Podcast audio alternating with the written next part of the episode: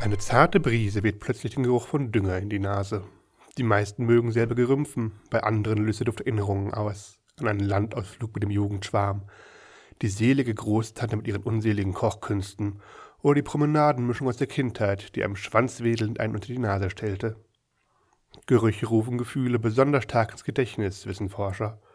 Und auch ein Gestank könne mit etwas verbunden sein, dass jemand richtig Dufte fand. Ein fränkischer Psychologe will folglich mit Düften bei Menschen mit Depressionen schöne Erinnerungen wecken. Längst vergessene Freuden steigen dadurch die Nase direkt ins Gehirn. Das funktioniert auch in heimischen Gefilden, und zwar nicht nur mit Landluft.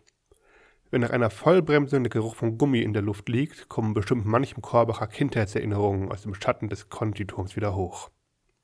Steht in Zeiten Millionen Euro teurer Filteranlagen, Reifenwerken und immer präzise ausgebrachter Gülle eine geruchlose Zukunft ins Haus? Luft ohne Odor scheint nicht sehr denkwürdig zu sein.